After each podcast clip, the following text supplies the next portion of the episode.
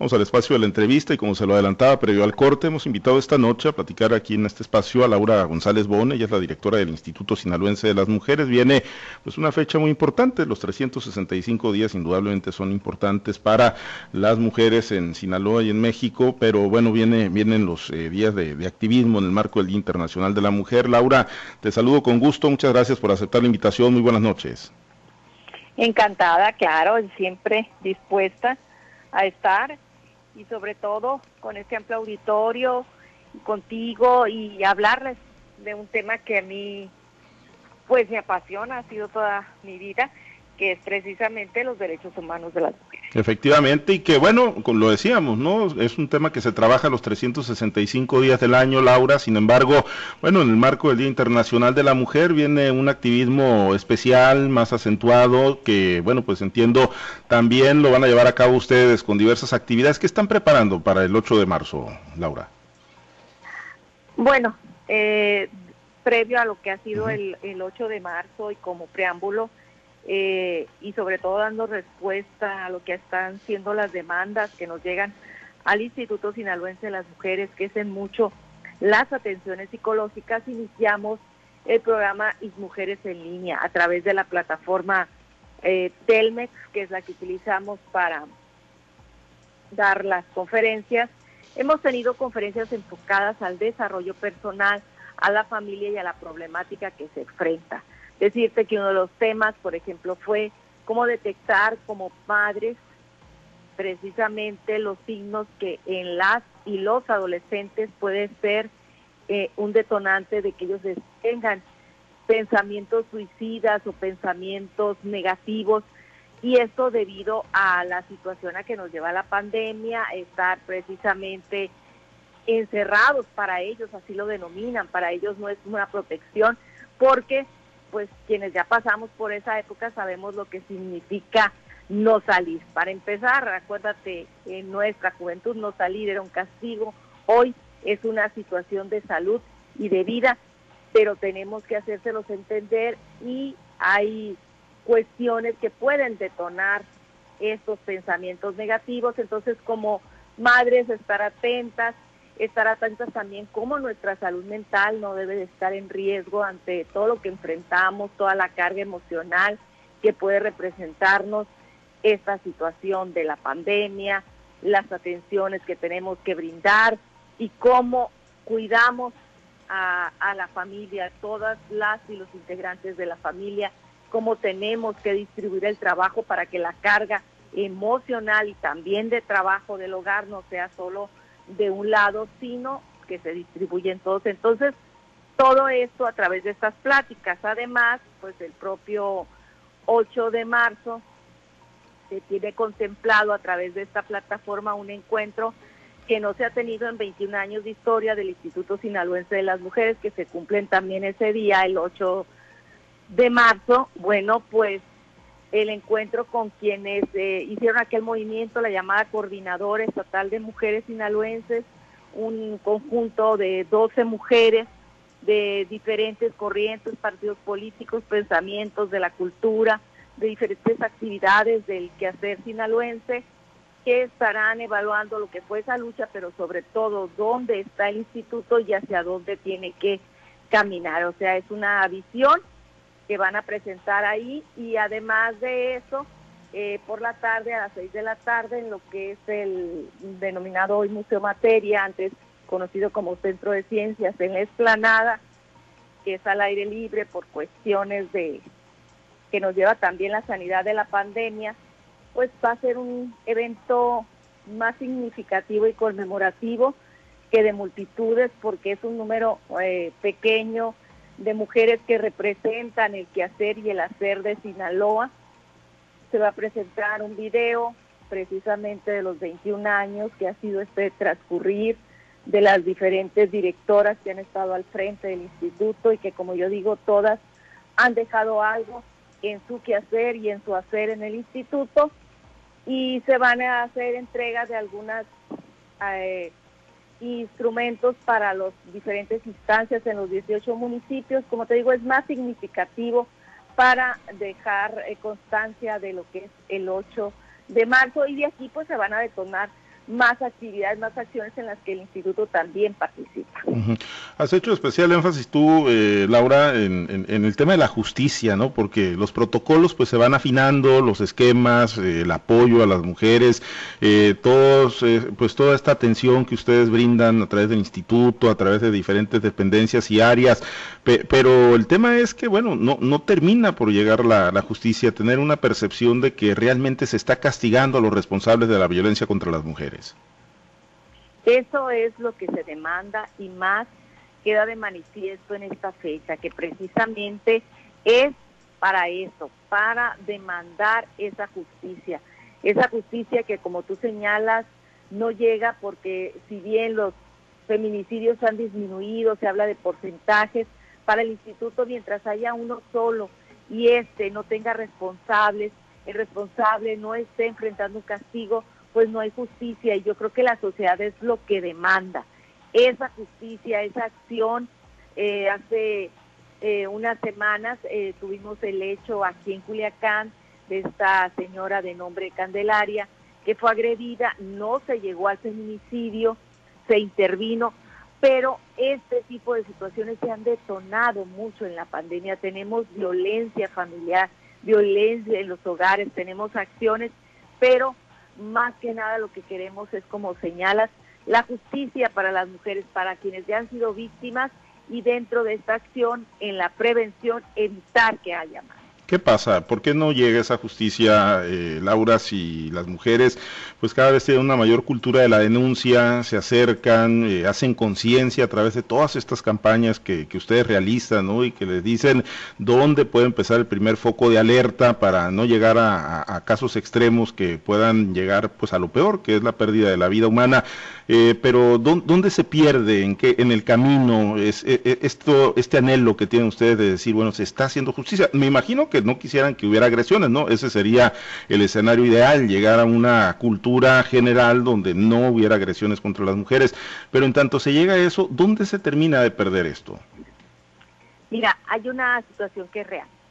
Están, se hace la denuncia, pero en el caso, por ejemplo, del feminicidio, bueno, pues el primer respondiente es precisamente, en su mayoría, la Dirección de Seguridad Pública Municipal, que tiene que acordonar el área para resguardar las evidencias. Después llega la fiscalía, la policía investigadora, se abre la carpeta de investigación.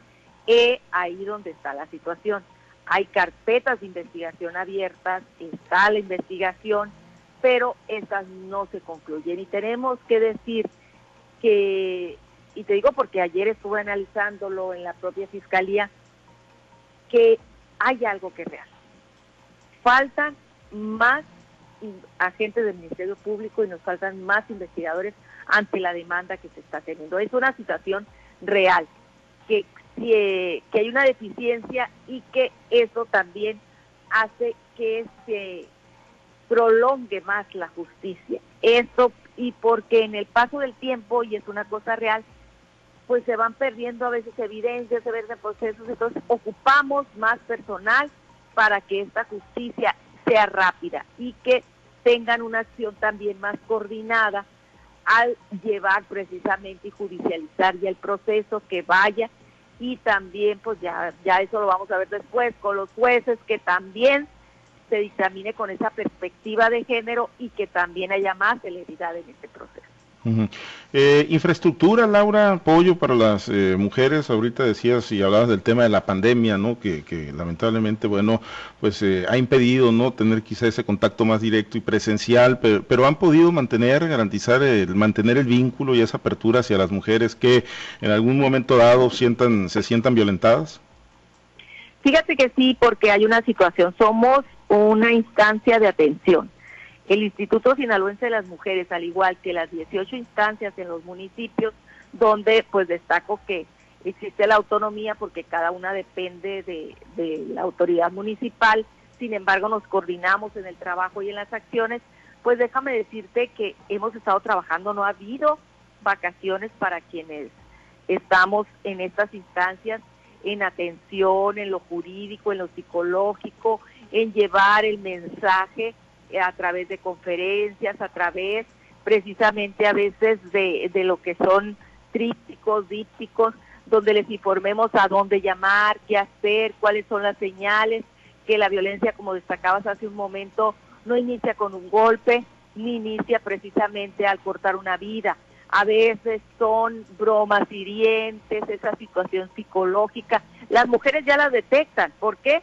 Porque eso no lo dice que mientras van por atenciones entre lo que es enero y corte hasta el 19 de febrero, en atenciones al instituto, bueno, en atenciones jurídicas llevamos 216, en el instituto nada más ahí en el estatal, y en las psicológicas llevamos un número de 642, o sea, que triplicamos casi el número, lo cual significa que las mujeres detectan y están viviendo esta violencia que mayormente es psicológica. Entonces, ese es el paso, así va evolucionando y qué bueno que están despertando, que están acudiendo tanto al instituto como a las instancias municipales.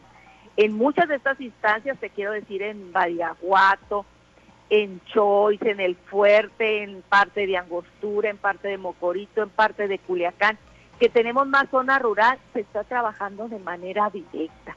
No es solo a través de redes, no es solo a través de llamadas telefónicas.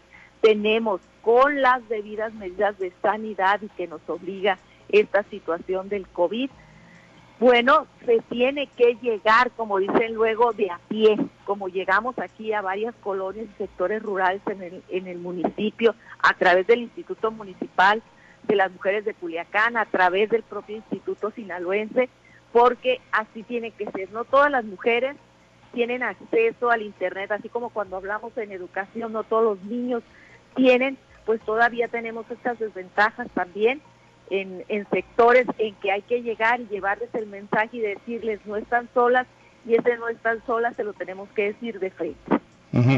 Ahora, eh, Laura, y de las mujeres que dan ese primer paso de, animarse a una denuncia, ¿no? Contra su agresor, que en el caso cuando se trata de la pareja sentimental, eh, ¿cuántas dan el paso hacia atrás, Laura? Hay muchas eh, mujeres que, que siguen, que, que, regresan con, con, su pareja y que vuelven a correr una situación de riesgo o, o logran mantenerse y, y, hay programas que les permitan, pues, darle viabilidad, porque muchas veces esa, esa es la condición determinante, ¿no? El, tener la posibilidad de autoemplearse o de eh, generar autosuficiencia para salir adelante la mujer, salir, sacar adelante a sus hijos.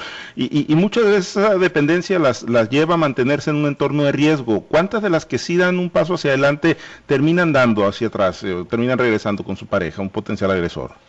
Mira, en esto que tengo en este caminar por este tema y, de las situaciones de violencia de mujer, te tengo que decir que ya es cada vez menor el número de quienes dan el paso atrás. ¿Por qué? Porque a la par que llevamos eh, esta atención psicológica también se lleva en estos momentos, se han realizado ya acciones para eh, precisamente empoderar a las mujeres, llevarles programas de emprendimiento a los municipios y esto hace que detone que también la situación económica y ellas sepan eh, empoderarse no es nada más en lo económico, es también ser dueñas de su destino, de una mejor vida y un mejor futuro para ella, sus hijas e hijos. Entonces, en este camino vamos acompañándolas para que también reciban, si ellas quieren un empleo, hay empresas en las que se tienen precisamente fuentes de empleo que nos ayudan a colocar. Hay empresas que mm, no voy a decir ahorita nombres, pero sí hay varias aquí en la, en la entidad, que el solo hecho de que vaya con la recomendación del instituto que está siendo atendida porque llevó un proceso de violencia, se les da preferencia al darles el empleo, se les dan todas sus prestaciones de ley y también decirte que a través de la Secretaría de Desarrollo Económico se están gestionando recursos para quienes no quieren entrar a una empresa, sino que quieren emprender, empezar desde abajo en una pequeña empresita o en venta de algún producto, también esto es lo que se ha estado haciendo ahorita desde el instituto, la Secretaría de Desarrollo Económico del Gobierno del Estado, y esto por disposición del propio gobernador que dice, bueno, pues si hay que apoyarlas, hay que apoyarlas, y así se está haciendo, y también en los municipios, en las secretarías de desarrollo en los municipios y a través del Instituto Municipal de las Mujeres, ha sido el conducto para estar llevando, ya tenemos dos semanas llevando a diferentes sectores, sobre todo en la zona rural, porque se ha detonado mucho la situación de violencia y también la situación económica eh, por esta pandemia es más fuerte en esos sectores, entonces están llevando estos programas sí va a la paz y cada vez gracias a esto son menos las mujeres que después de dar el primer paso dan un paso atrás. Y bueno, se habla mucho, Laura, precisamente de la violencia psicológica, la violencia física, que es la más grave, obviamente, ¿no? La que lamentablemente termina incluso con la vida de las la mujeres. Que deja el morete, ¿no? Sí, la que deja el morete, Laura, pero también está la violencia política, eh, la, en función de género, de la que escuchamos mucho ahorita, precisamente en el marco del proceso electoral y que hemos venido escuchando mucho, y que pues hay casos palpables, ¿no? En el caso de, de AOME, de, de Mazatlán, las síndicos procuradoras. Pues esta, eh, esa, esta violencia fue incluso antes del proceso electoral. Así es. Si estás hablando de AOME y de uh -huh. Mazatlán, estás hablando de las síndicas procuradoras a las cuales se les da se les ha dado la atención psicológica desde el instituto, han llevado todo este proceso.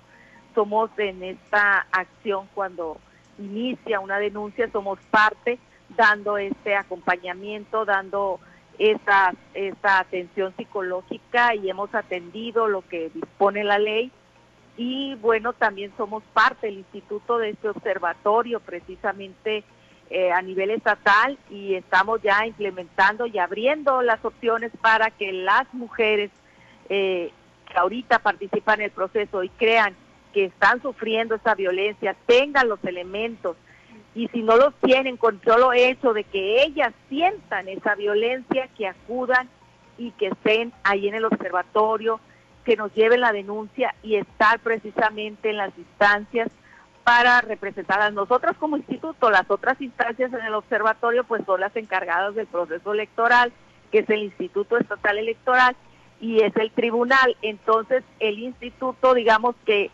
en este trío somos como la parte más parcial para demandar esta justicia y la acción, pero estamos los tres, las tres instancias actuando y trabajando y sobre todo observando que se cumpla, que no haya esta violencia política, pero yo creo que las mujeres eh, también, así como cuando hablamos de otros tipos de violencia, también en esta tienen que levantar la voz y decir, existe y llevar los procesos hasta el último, que es el que sean precisamente sancionados quienes incurrieron en esta violencia. Y, y, hay solidaridad de las mujeres hacia las mujeres cuando se presentan estos casos de, violencia, porque la realidad, digo, lo vemos, y por ejemplo estamos observando el caso Salgado Macedonio, que si bien surgió un movimiento fuerte, al final, eh, bueno, pues eh, los propios partidos políticos, muchas veces cuidando más intereses, posiciones, carreras políticas, pues terminan volteándose para otro lado, Laura, cuando ocurren estos casos de violencia de género. Bueno, en el caso de Salgado Macedonio las acusaciones son peores, pero en el caso estos de las síndicas procuradoras de AOME y de, y de Mazatlán, pues es un eh, tema de violencia política en función de género. ¿Terminan todavía las mujeres volteándose para otro lado cuando ocurre esto contra sus mismas eh, pares, contra las mismas mujeres? Por desgracia, y tenemos que admitirlo, que es como en todo en la vida también, cuando hay violencia hacia los hombres, a veces los hombres voltean hacia uh -huh. otro lado. También aquí hay de todo y también por desgracia pues hay intereses a veces en la vida son intereses económicos, otros políticos como en este caso, pero creo que vamos avanzando, que es más lo que se visibiliza esta situación y es más también lo que las mujeres denuncian. Acuérdate que cuando empezaba a hablarse, y de eso se estoy hablando dos procesos atrás de violencia política, eh, no se hablaba ni, eh, ni se gritaba que esto existía, se hablaba de que la violencia política podía presentarse, pero no en las dimensiones que hoy lo vemos. Entonces, todavía puede haber resistencias, pero tenemos que terminar con esas resistencias. Recuerda que en toda lucha siempre es eso, hay que empujar, empujar, y en este caso la violencia política tiene que quedar en evidencia y tiene que ser denunciada por quienes la sufren. Creo que no debe de haber ese temor de rechazo, porque eso es como autocensurar. Uh -huh. Muy bien, Laura, pues muy pendientes eh, en, el marco de los eh, de la conmemoración de, del eh, que se empalma con el ¿qué? 21 aniversario del Instituto de las Mujeres, ¿verdad, Laura? Sí, fíjate, uh -huh. el 21 aniversario y aquí destacar que el Instituto Sinaloense de las Mujeres fue pionero a nivel nacional, es el instituto que cumple 21 años, el Instituto Nacional va a cumplir 20 años, o sea, el instituto en Sinaloa, pues hizo camino porque fue la primera instancia de para las mujeres que existió en México. Muy bien, pues enhorabuena y que se siga consolidando el instituto. Laura, muchísimas gracias por haber aceptado la invitación para platicar con nosotros, Laura. Gracias, gracias a ustedes. Gracias.